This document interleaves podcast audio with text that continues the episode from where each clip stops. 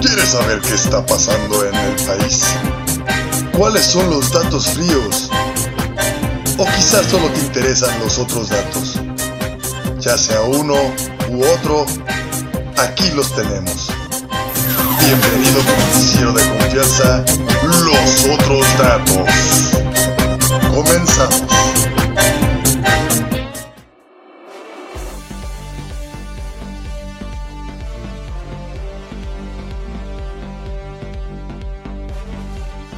Hola, buenas tardes, bienvenidos a otra emisión de Los Otros Datos. Yo soy Raquel Álvarez, nos escuchan en cabinadigital.com por si ustedes creían que las cosas no habían sido suficientemente complicadas con el tema del COVID, resulta que pues con esta calorón que se soltó debido a la llegada de la primavera, México ahorita está teniendo cerca de 20 incendios forestales incluidos en la Ciudad de México. Resulta que 10 entidades del país están teniendo problemas. Chihuahua, Nuevo León, Oaxaca, Puebla, Veracruz, Chiapas, Quintana Roo y Yucatán son los principales estados afectados por esta situación. Obviamente se imaginarán que pues este es un problemón, ¿no? O sea, hay 90, 966 eh, bomberos combatiendo esta situación, que bueno, es muy complicado porque mientras más suben las temperaturas, es normal que empiecen a existir este tema de los incendios forestales y sobre todo porque hay un montón de gente que no ha entendido que no se debe entrar fumando a los bosques, que no se deben hacer fogatas y que si se hacen se deben apagar completamente. Es, estas son algunas de las, de las medidas de absoluto sentido común que las autoridades piden a la gente, sobre todo en este momento donde el mismo calor empieza a secar la madera, ¿no? Entonces la vuelve muy flamable. Es, es un proceso absolutamente normal. Lo que no es normal es que se presenten tantos incendios al mismo tiempo. Entonces, estos siniestros han afectado ya una superficie total de 972 hectáreas y 441 de esas mismas siguen, siguen con incendios activos. Esto es que la mayoría de la vegetación afectada es pastos y matorrales. Realmente esto también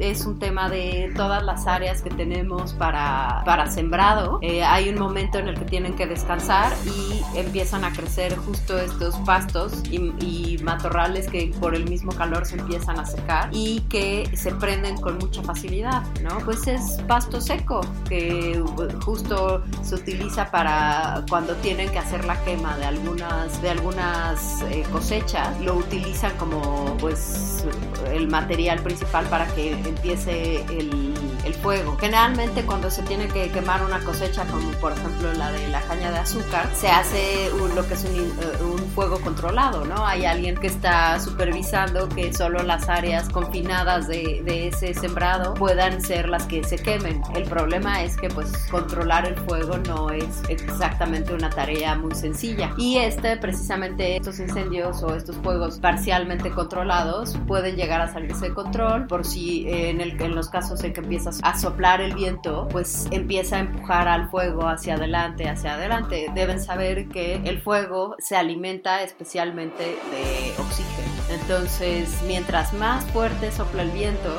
más, más se alimenta el fuego de este oxígeno para seguir avanzando. Entonces, por eso es muy importante tomar en cuenta que justo en estos momentos donde hace más calor, no hay que entrar a zonas como pastizales o matorrales o, o bosques fumando o con cerillos o a hacer eh, fogatas que no se van a apagar al 100%, ¿no? Es súper importante tener bajo control esto porque al final de por sí ya estamos en una situación bastante crítica como para además añadirle a todo eso el tema de los incendios forestales. Deben saber que también la Semarnat y otras instituciones de medio ambiente han avisado que durante la época de huracanes, que se considera que en este año va a empezar a partir de junio, van a haber 20 eventos, ¿no? 16 tormentas tropicales, ¿no? Que generalmente tienen muchos rangos, ¿no? O sea, pueden ser tormentas localizadas, tormentas que se van caminando a lo largo del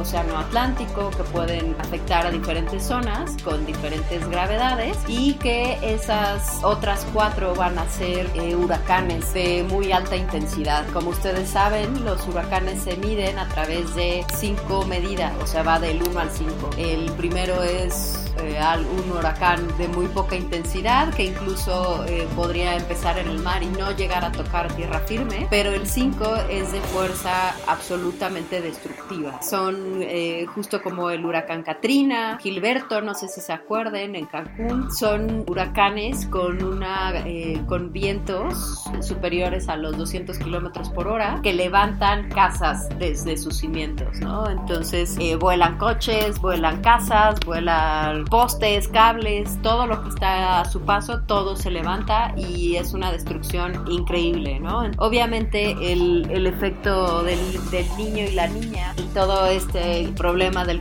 del calentamiento global va generando que cada año tengamos más eventos de huracanes con mucha más fuerza, ¿no? O sea, es normal que haya huracanes, ya sea del lado del Pacífico o del Atlántico, generalmente es mucho más del Atlántico. Es hasta cierto punto normal que se lo que no es normal es que cada vez sean más fuertes, que cada vez más estén cerca de la categoría 4 y de la 5, en lugar de estar dentro de la 1 y de la 2. Y originalmente los huracanes empezaban en el mar y como les decía, las de las primeras categorías generalmente nacen en el mar, generan algunas lluvias y esto, pero no alcanzan a pegar contra tierra firme. En cambio, los de 4 y 5 obviamente también se originan en el mar, pero es tanta la fuerza que llevan que avanzan con mucha rapidez y golpean tierra firme, logrando eh, grandes afectaciones y destrucción en las zonas a las que atacan, ¿no? el último que vimos fue aquel que atacó Miami, eh, bueno, Florida, Texas y Luisiana, que fue increíblemente destructivo y bueno, pues hay obviamente inundaciones, gente pierde sus posesiones, sus coches, sus casas, porque además los seres humanos somos incapaces de entender que la naturaleza tiene esta bonita idea de que por donde ha pasado el agua, aún si dejó de pasar por los últimos 20 años, si tiene que volver a pasar, va a pasar por donde originalmente pasaba. Entonces, si hay un pantano, si hay un río, una cama de río,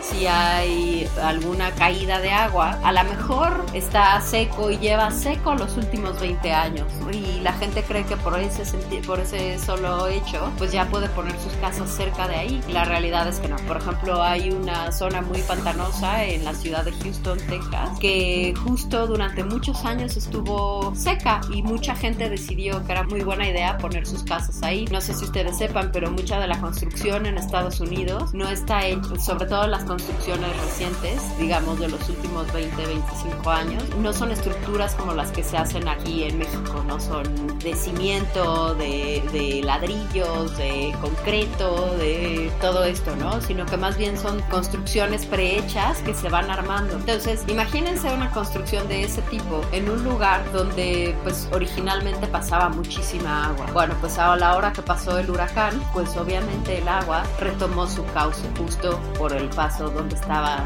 el pantano, donde en ese momento estaban esas casas. Quiero decirles que toda esa gente se quedó sin casa. Entonces, bueno, hay que tener mucho cuidado, entender cómo funciona la geografía y pues todo este tema del agua, pues sobre todo en estas circunstancias donde cada vez se agravan más los eventos de huracanes, de tormentas tropicales, de tifones. Obviamente los tifones no llegan a América, generalmente los tifones tienen que ver más con Asia, eh, Filipinas, Japón, Indonesia, el archipiélago, incluso me parece que un poco Australia, sufren del tema de los tifones, que no son exactamente huracanes, pero tienen una fuerza parecida porque el agua es un elemento que tiene una capacidad destructiva como muy pocos otros elementos. Entonces, bueno, pues por ese lado se podrán imaginar que nos está augurando un año fantástico en lo que tiene que ver con la naturaleza, ¿no? Eh, si ustedes viven cerca de los puertos, pues estén al pendiente. Felizmente los eventos de, de huracanes y de lluvias y de tormentas tropicales tienen, vamos a decir que el beneficio de que son previsibles. Los científicos que se dedican a esto pueden determinar la fortaleza y cuánto tiempo va a llevar a, una tormenta o a un huracán llegar a, un cierto lugar, o sea, llegar a, tierra firme y qué tipo de afectaciones podría tener. Eso la verdad es que ayuda mucho a las poblaciones y a las autoridades precisamente a prevenir y eh, permitir que la gente se prevenga, digamos, esté lista para estas situaciones o incluso sean los, eh, los lugares evacuados. Esta, esta capacidad de, de poder prevenir y de poder ver a futuro y de poder ver las trayectorias ayuda muchísimo a, a, a proteger a la población. A diferencia de terremoto, estas tienen, eh, los científicos aquí tienen la capacidad de prevenir y de poder apoyar a la población siempre y cuando la población quiera y le permita a los demás, a las autoridades, que la apoyen. Bueno, para empezar, estas son las noticias de cómo va a ir este año en cuanto a cosas de naturaleza. Ya sabemos que la cosa está grave. Entonces, para ponerlos un poco más en tranquilidad, y ahorita volvemos con los otros datos. Hola, nosotras somos Miguel Cisneros y Gabriela Valle. Y nosotras usamos Strong Clothes. Te invitamos a que visites su página en internet y elige el diseño que más te guste. Strong Clothes, playeras para toda ocasión. No olvides visitar nuestro Facebook y checar la variedad de diseños que tenemos para ti. Te esperamos.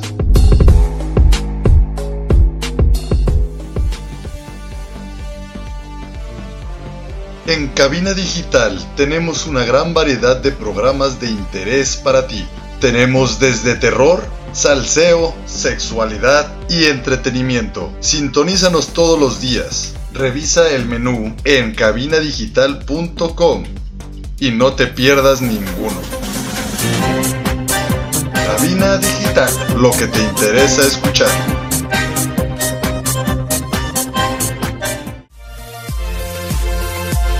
Hola, soy Ernesto Loza de Octavo Día y te quiero invitar a que visites Cervecería Montreal, con las mejores alitas, exquisitas hamburguesas y la mejor gama de cervezas en Guadalajara.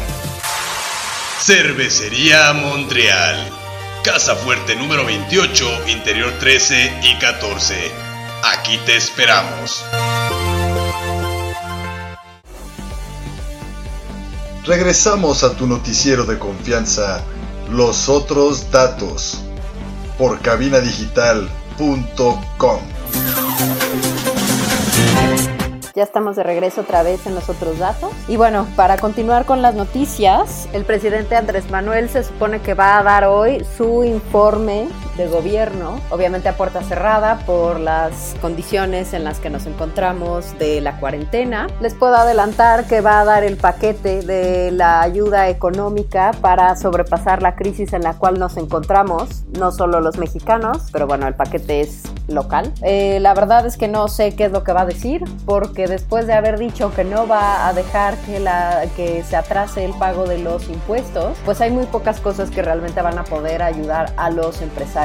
Yo sé que hay mucha gente allá afuera que no entiende bien el tema de los impuestos o por qué deberían atrasarlos o condonárselos, pero es importante que se entienda que cuando nos referimos a empresarios, no nos referimos a Carlos Slim, ni a Azcárraga, ni a Salinas Pliego, ni a los dueños de Bimbo o de Liverpool o del Palacio de Hierro. Obviamente esos grupos no tienen problemas ¿no? con el pago de los impuestos, al contrario, esos son los, las empresas que deberían estar pagando impuestos en una en mayor proporción, al igual que la gente que, que gana más dinero, porque de esta manera es como se hace la repartición justa del cobro de impuestos. Pero bueno, generalmente en el mundo las cosas suceden al revés. En este caso nos referimos a los empresarios a todos aquellos micro, pequeños y medianas empresas que sostienen la economía del país. Me refiero a eh, tiendas de abarrotes, a tintorerías, restaurantes, no sé, cualquier negocio que tengan ahí en la cuadra de su casa, las tiendas estas que están vendiendo a granel, las tiendas que venden ropa de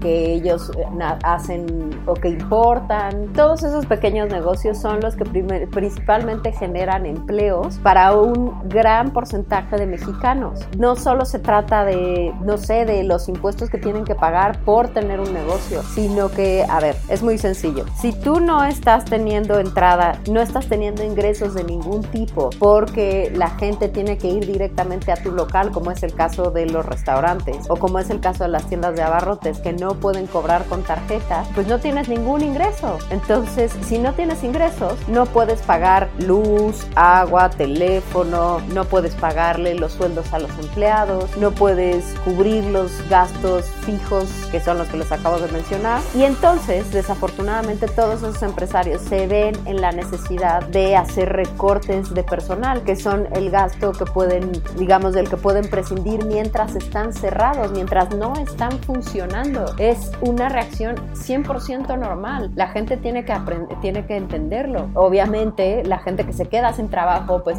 tiene más problema en entenderlo porque ahora tiene que ver la forma de buscarse la vida. Claro, hay, esto es un círculo vicioso terrible. Entonces, a ver, no, no estoy recibiendo ingresos, tengo que seguir pagando gastos fijos y el gobierno me está pidiendo que no despida a mis empleados, pero al mismo tiempo me está pidiendo que pague impuestos porque de esa manera soy solidario con ellos. No, señor, el gobierno es el que tiene que ser solidario con los empresarios, con los que están generando empleos, con los que están comprometiéndose, sí, a, apoyar a los empleados y a toda esta gente que tienen que, que se mantiene a través de ese mismo negocio. Pero también alguien tiene que ayudarlos, no es por arte de magia, el dinero no cae de los árboles y no por tener un negocio mágicamente ya te hiciste millonario. No sé por qué a la gente le cuesta tanto trabajo eh, tener esta, este sentido común y esta visión, ¿no? O sea, no, no es ciencia nuclear. Pero bueno, como les estaba diciendo, parte de esto es que el gobierno, o sea, el presidente López Obrador y el sistema de administración tributaria siguen diciendo que no van a condonar o que no van a trazar el pago de impuestos. A ver, o sea, yo creo que una buena medida sería condonar los impuestos a los más pequeños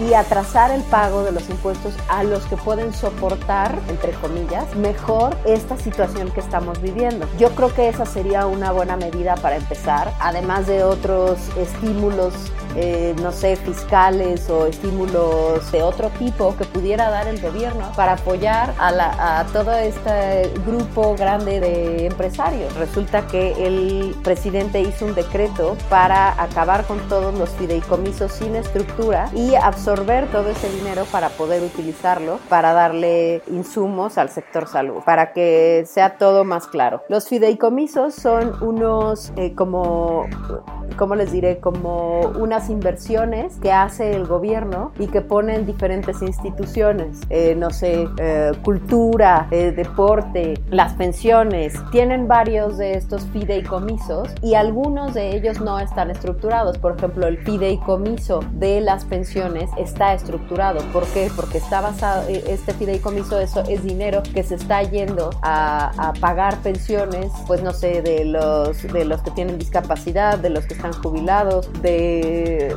un montón de gente que, que depende de ese dinero, ¿no? Digamos que esa es la estructura y que generalmente está basada en el ISTE o en el IN. Ahora, los otros fideicomisos que en realidad digamos que no tienen destinos ya, ya específicos, esos fideicomisos se pueden cortar o, o determinar y dirigirlos a otras cosas. A ver, lo que yo sé es que el presupuesto de salud no ha sido ejercido en, los, en el último año y medio. Los hospitales públicos no han recibido un papel de este gobierno. Y la otra es, oigan, que no el presidente había dicho que lo que se ganara de la rifa no rifa lotería del avión presidencial se iba a destinar precisamente a los insumos para el sector salud? Claro, también lo del avión se iba a destinar a programas sociales, pagar lo del avión y no sé qué tantas otras cosas, porque aparentemente el avión este es mágico. Por un lado es una fuga de capital brutal porque hay que seguirlo manteniendo, hay que seguir guardándolo, hay que seguir pagándolo, pero al mismo tiempo es el cuerno de la abundancia, es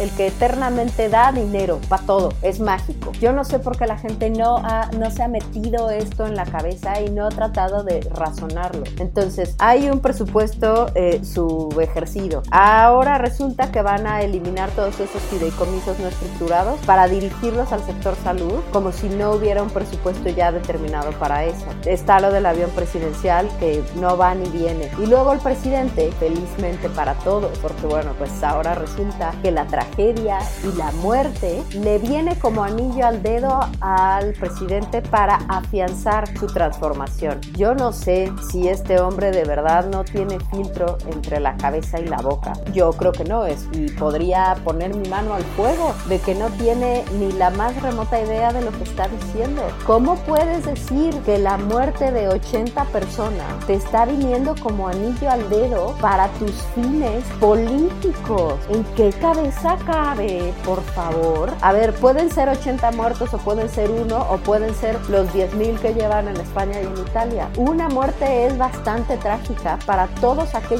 que la tienen que sobrellevar. Me parece un insulto y una aberración para toda esta gente que tiene que, que, tiene que ver morir a sus parientes de esta enfermedad y después eh, tener que escuchar del presidente que le viene como anillo al dedo. Oigan, esto de las, obviamente morir, la, la muerte es trágica, pero en este caso es todavía peor porque yo pensé que solo estaba sucediendo en Italia y en España porque solo se habían escuchado esos casos, pero la realidad es que también está sucediendo aquí y está sucediendo en prácticamente todos los países que están con los mayores números de contagio. Una vez que tú eres ingresado al hospital, si no te curas y mueres de COVID-19, tus familiares no pueden volver a verte. O sea, el doctor va a salir y les va a avisar que falleciste y te van a llevar al crematorio y lo único que van a volver a ver de ti son las cenizas. ¿Por qué? Porque obviamente toda la gente que está en los hospitales, en las áreas confinadas de tratamiento epidemiológico, no pueden recibir ah, visitas, no hay acceso a terceros. Obviamente nada más te, te notifican lo que está sucediendo y tú tienes que aguantar, sea la, como sea la, lo, lo que vaya a suceder. Entonces imagínense lo terrible que es meter a alguien en el hospital sin saber si lo vas a volver a ver. Entonces imagínense el grado de, de situación tan terrible que estamos viviendo en este momento. Y, y, les voy a decir, en Ecuador lo están viviendo mucho peor porque ahorita su sistema de salud ya está colapsado y entonces están teniendo que aventar a los cadáveres a la calle. No les quiero decir el foco de infecciones que eso puede provocar. Olvídense ya del COVID-19. Eh, los cuerpos descomponiéndose en la calle son cualquier cantidad de enfermedades puede salir de ahí y puede terminar aquello verdaderamente, o sea, si ya está la situación bastante mal, con esta acumulación en las calles de no poder procesar toda esta gente que está falleciendo por el COVID, no quiero decirles cómo se va a poner después si no tienen la precaución de deshacerse de todos estos cuerpos y desafortunadamente la manera mejor de deshacerse de ellos y acabar con todas las enfermedades que pudieran provocar es incinerándolos. Entonces, bueno, no quiero ni imaginarme cómo la están pasando todas estas personas y cómo la están pasando la gente que ha tenido que estar expuesto a que le digan que ya no va a haber más a sus familiares. Pero bueno, la situación está así. Eh, ahorita nos vamos y regresamos con otros datos.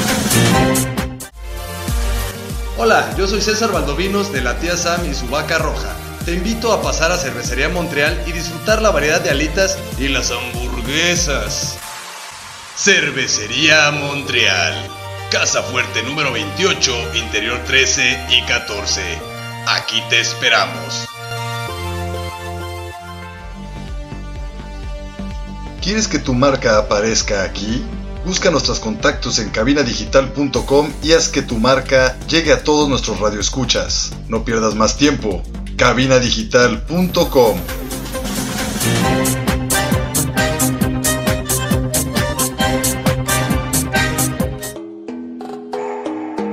Hola, soy Ernesto Loza de Octavo Día. Te quiero recomendar Strong Clothes, la mejor opción para esta primavera y verano. Es Strong Clothes. Strong Clothes, playeras para toda ocasión. No olvides visitar nuestro Facebook y checar la variedad de diseños que tenemos para ti. Te esperamos.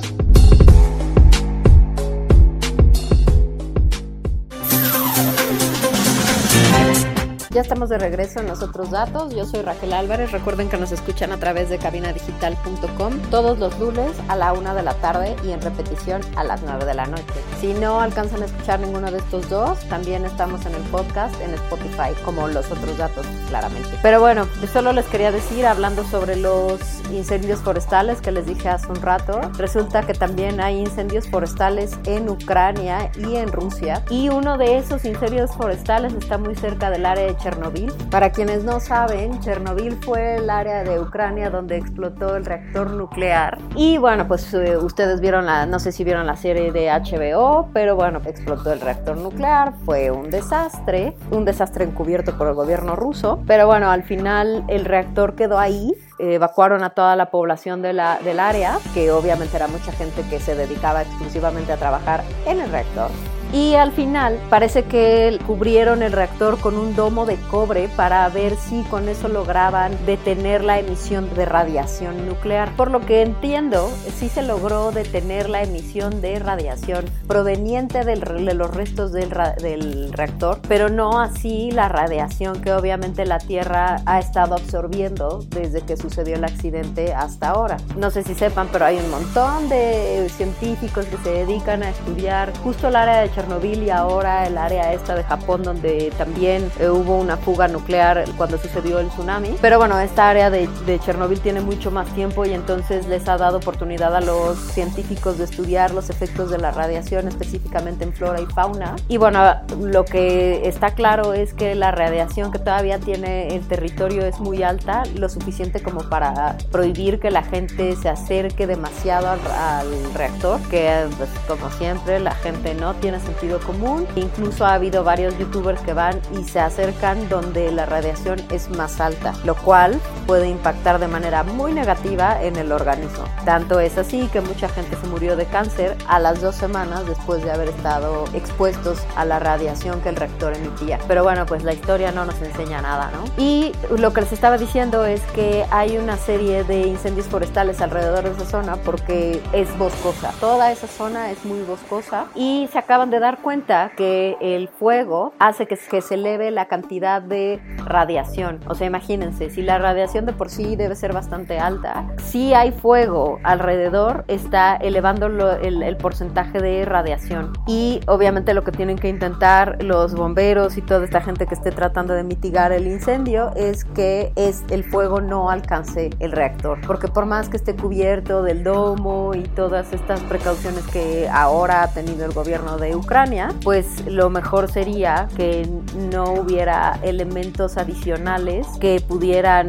pues afectar la emisión de radiación que el reactor todavía sigue teniendo, ¿no? Es como un poco de ficción, pero bueno, en este punto en la realidad ya superó por mucho a la ficción. Oigan, y hablando de cosas de la realidad que superan a la ficción, les voy a dar los últimos números respecto al COVID. Eh, hay 1.272.115 personas infectadas confirmadas, 337.072 son habitantes de Estados Unidos, 131.646 de España, 128.948 de Italia. Y 100.123 en Alemania. Han habido 69.309 fallecimientos, 15.887 en Italia, 12.641 en España. Y 8.078 en Francia. Y hasta el día de hoy han habido 260.012 personas que se han recuperado. El país que tiene más recuperados hasta el momento es China con 77.207, España con 38.080 y Alemania con 28.700.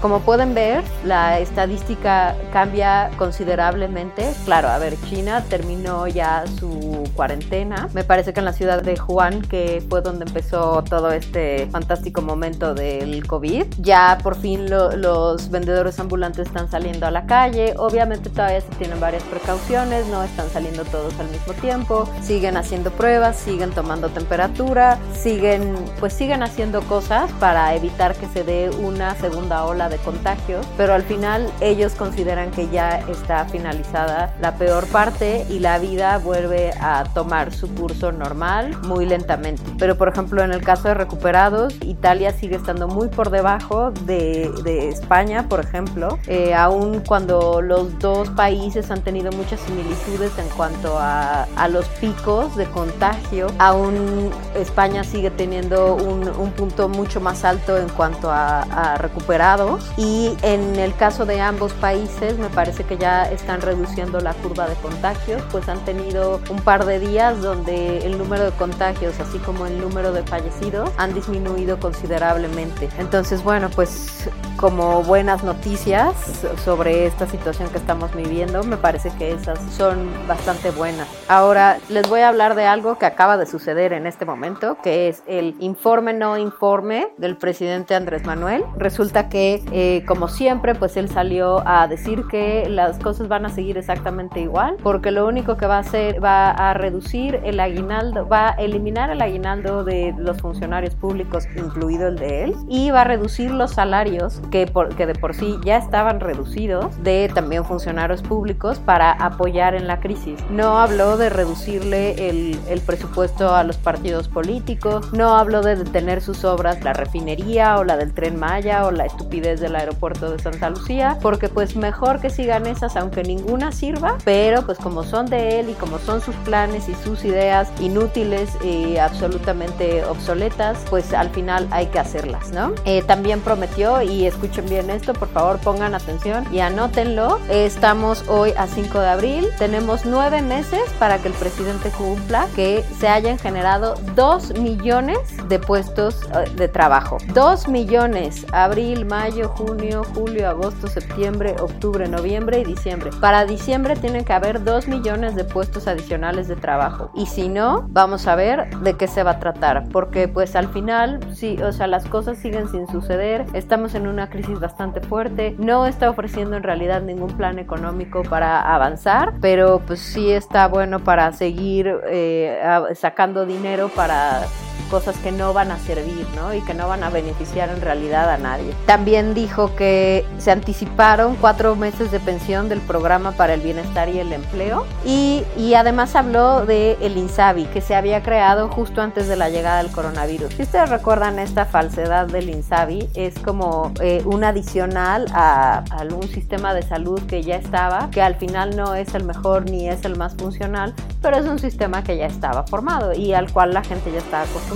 esto del Insabi ni es funcional. El día que abrieron las puertas no tenía nadie ni idea de lo que estaba pasando, ni de qué iban a atender, ni de qué se trataba. No tenían insumos, no tenían, creo que ni dónde poner a la gente. O sea, imagínense nada más que te des palmadas tú solo en la espalda por cosas que no sirven, cuando la situación del país está en picada. ¿No? Por supuesto salió el director de la Coparmex a decir que eh, no estaba en realidad diciendo nada que fuera a ayudar realmente a, a las empresas ni a la creación de empleo, porque nada de eso está sucediendo. Eh, Gustavo de Hoyos, que es el presidente nacional de la Coparmex, eh, está diciendo que pues primero es lo suyo, sus planes, sus ideas, que él quede como el rey, no sé en dónde, supongo que nada más en su cabeza, en lugar de estar apoyando lo que debería estar apoyando para que no todo sea un desastre cuando finalmente salgamos de, de esto de la cuarentena del COVID. Pero bueno, pues no hay manera de hacerle entender a este hombre, ¿no? Entonces, lo peor es este punto donde la gente está viendo a su presidente no hacer nada, no tomar medidas, no afrontar la situación tan grave, sino simplemente dedicarse a, aplaudirse a sí mismo, diciendo que, ah, no, no es cierto que está aumentando la violencia intrafamiliar ahora que todo el mundo está recluido, que sí ha aumentado en un 30% porque las llamadas a los números de, de, violencia justo han aumentado en, ese, en esa cantidad. Y es obvio, si la gente está todo el tiempo encerrada en su casa y son, y, son familias disfuncionales con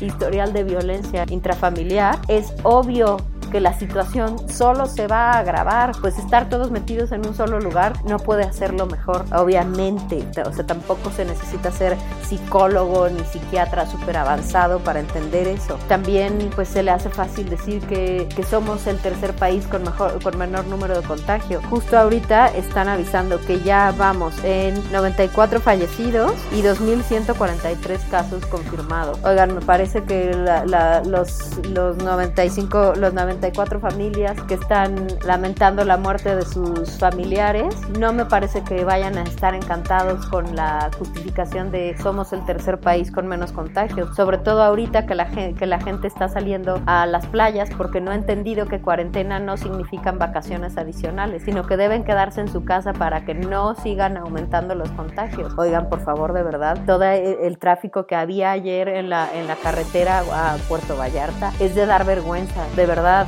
de dar vergüenza de la cantidad de la, cantidad de gente tan absolutamente ignorante y tan ah, falta de, de comprensión y de empatía y de solidaridad por el resto de la gente. De verdad que no puedo, no, no, no me cabe en la cabeza el hecho de que la gente ya de verdad no, le, no tenga ningún interés en ayudar ni ayudarse. Pero bueno, así como hay gente que no entiende el tema de no ir y contagiarse todos y hacer un desastre, pues así nuestro presidente igual, sin entender nada, sin ser un verdadero líder, ah, dándose él solo palmadas en la espalda de puras cosas que no van a servir, de un plan que no es plan y que no va a servirle a nadie. Pero bueno, hablando de ayudar y como les hablé la semana pasada, eh, les traje una psiquiatra que nos va a hablar de cómo vivir mejor esta parte de la cuarentena. Así que bueno, no se vayan, vamos a un corte rápido y platicamos con esta psiquiatra que nos va a ayudar. Estos son los otros datos.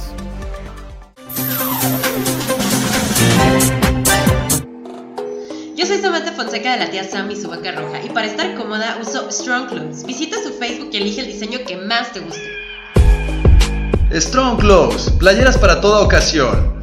No olvides visitar nuestro Facebook y checar la variedad de diseños que tenemos para ti. Te esperamos.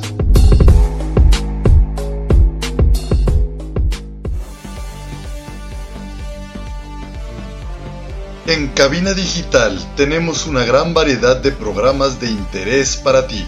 Tenemos desde terror, salseo, sexualidad y entretenimiento. Sintonízanos todos los días. Revisa el menú en cabinadigital.com y no te pierdas ninguno. Cabina Digital, lo que te interesa escuchar.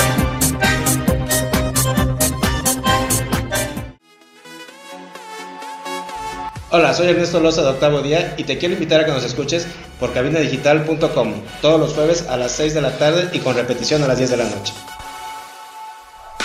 Estás escuchando Cabina Digital.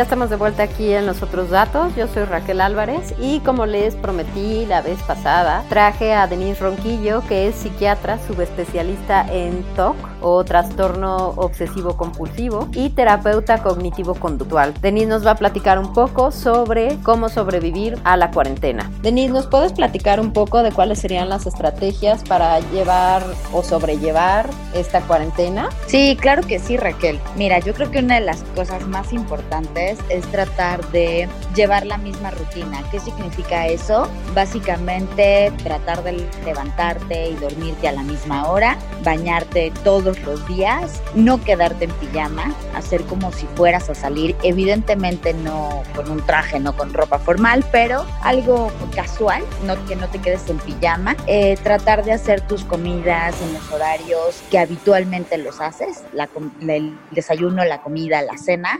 Yo creo que eso es algo muy importante dentro de esta cuarentena. Y otra de las cosas que también sería importante es eh, las horas que aquellas personas, por ejemplo, que hacen trabajo vía remota, tratar en la medida de lo posible mantener eh, los mismos horarios, ¿no?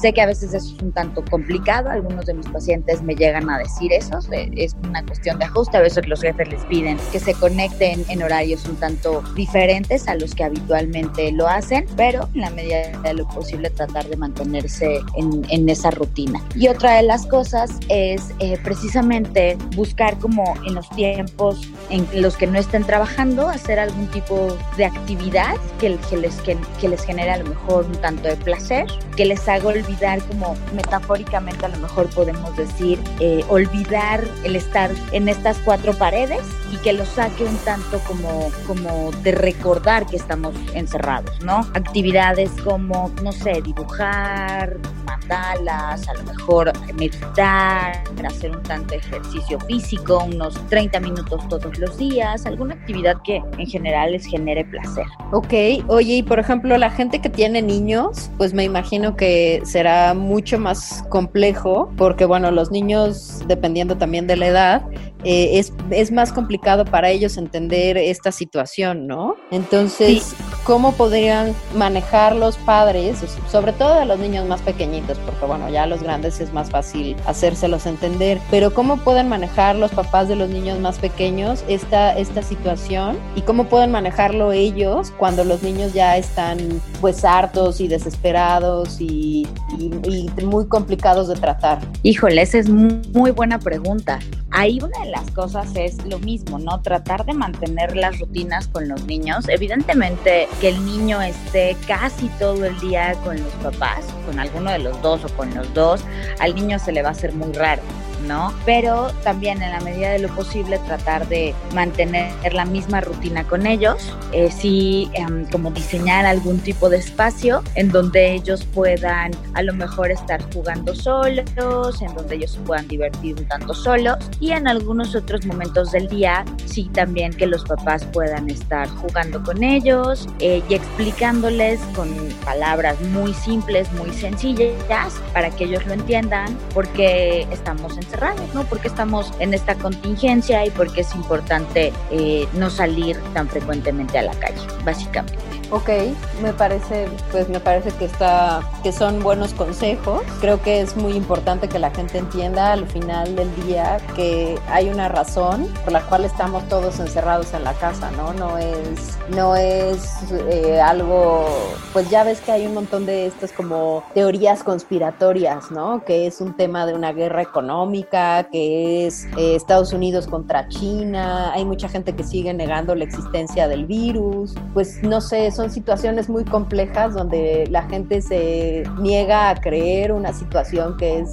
100% real, ¿no? ¿Crees que sea esto un tema de idiosincrasia mexicana o que sea una reacción normal hacia una circunstancia como la que estamos viviendo? Híjole, creo que esa es una excelente pregunta. Fíjate que no lo sé. Creo que para los mexicanos y en general para los latinos es un tanto complicado. No para toda la población, evidentemente, pero para un cierto porcentaje de la población pudiera ser un tanto complejo entender esto. Entonces, en ese sentido, yo sería mucho la idea de también poder ayudarlos y explicarles que esto pues no, no viene de ningún tipo de teoría conspirativa ni nada por el estilo, sino que es, un, es una infección dada por un virus que la realidad es que se descubrió desde los años 60, como muchos microorganismos tienen esta capacidad de cambiar, de evolucionar, así como nosotros lo, lo hemos hecho a lo largo de miles de años, los virus, las bacterias también lo hacen y básicamente pues esto fue lo que hizo este SARS-CoV-19 pero por la misma evolución que tiene, eh, ha sido como difícil manejarlo, ¿no? Y, aquí algo que es bien importante, yo creo que es hacer como mucho énfasis en que el manejo es simplemente con, con las medidas que hemos estado viendo en los medios de comunicación, ¿no? Eh, esta distancia de un metro entre una persona y otra, esta parte de cubrirse con, con el codo específicamente tanto a la hora de toser como de estornudar, si estás enfermo, marcar a los números eh, específicamente que se dan en la población donde cada uno de nosotros vivimos o preguntar a lo mejor al médico de cabecera o al médico de confianza vía telefónica cuáles son las medidas a seguir en dado caso que se salga cuando uno ya está con síntomas, tener las medidas pertinentes, salir con cubreboca, lavarnos las manos frecuentemente, limpiar las superficies y creo que esto también es bien importante enseñárselo a toda la población, ¿no? Aunque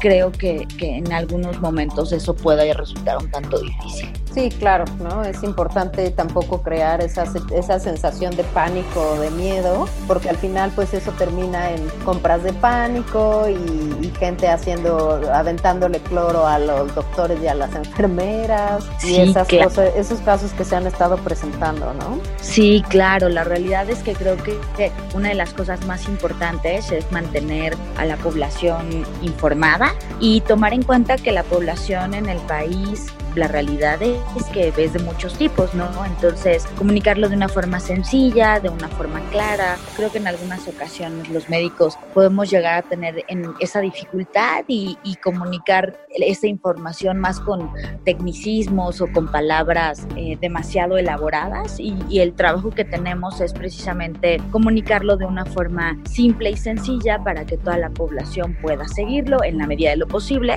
Sabemos que hay un porcentaje de la población que es difícil que pueda seguir eh, esto de quedarse en sus casas, que viven al día, eso es importante también entenderlo, pero eh, en la medida de lo posible también que sigan las medidas que, que han se han estado comunicando en los medios constantemente, ¿no? O sea, eh, la, distancia, el lavado de manos, el no salir enfermo, el, el, saber qué hacer. Claro. Oye, y ahorita justo ya por último, em, justo ahorita que hablabas de estas personas que no pueden evitar no salir, ¿no? Que sí hay mucha gente que en este momento pues tiene que seguir eh, transportándose en el metro, yendo a sus lugares de trabajo. ¿Cuáles serían las recomendaciones para no entrar como en una circunstancia de paranoia o de, pues no sé, como de temor excesivo, eh, pues eh, estando en esta, pues expuesto, ¿no? Porque al final pues es eso, es gente que está expuesta.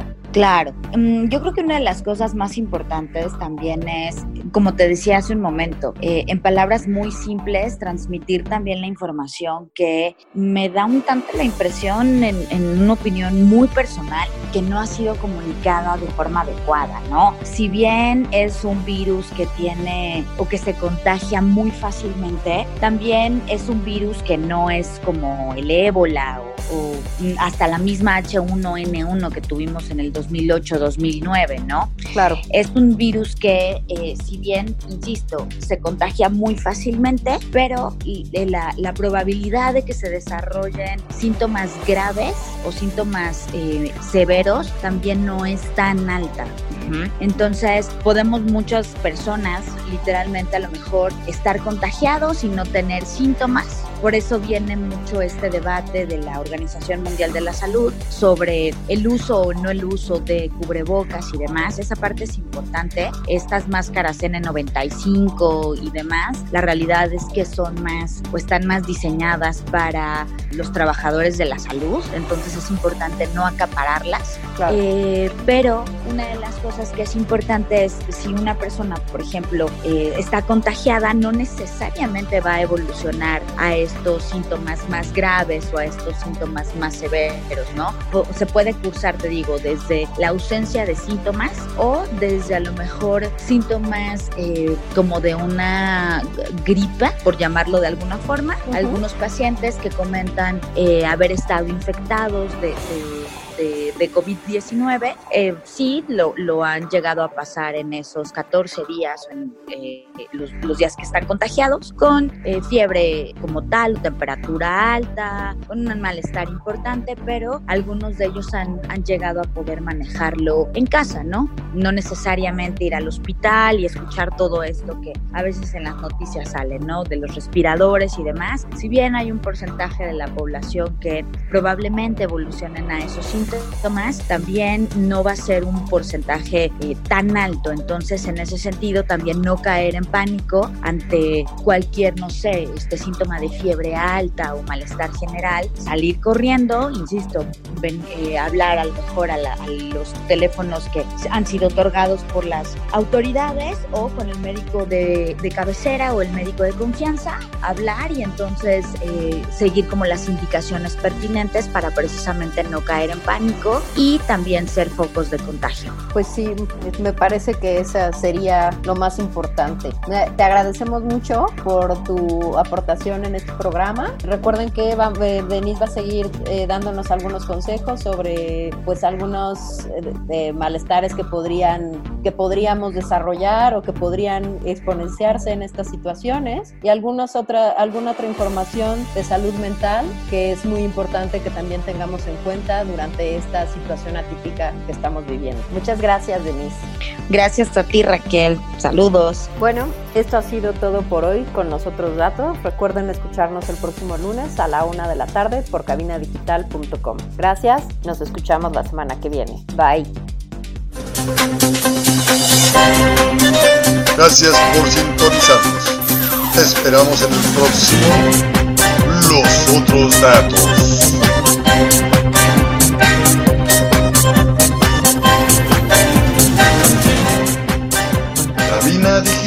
Lo que te interesa escuchar.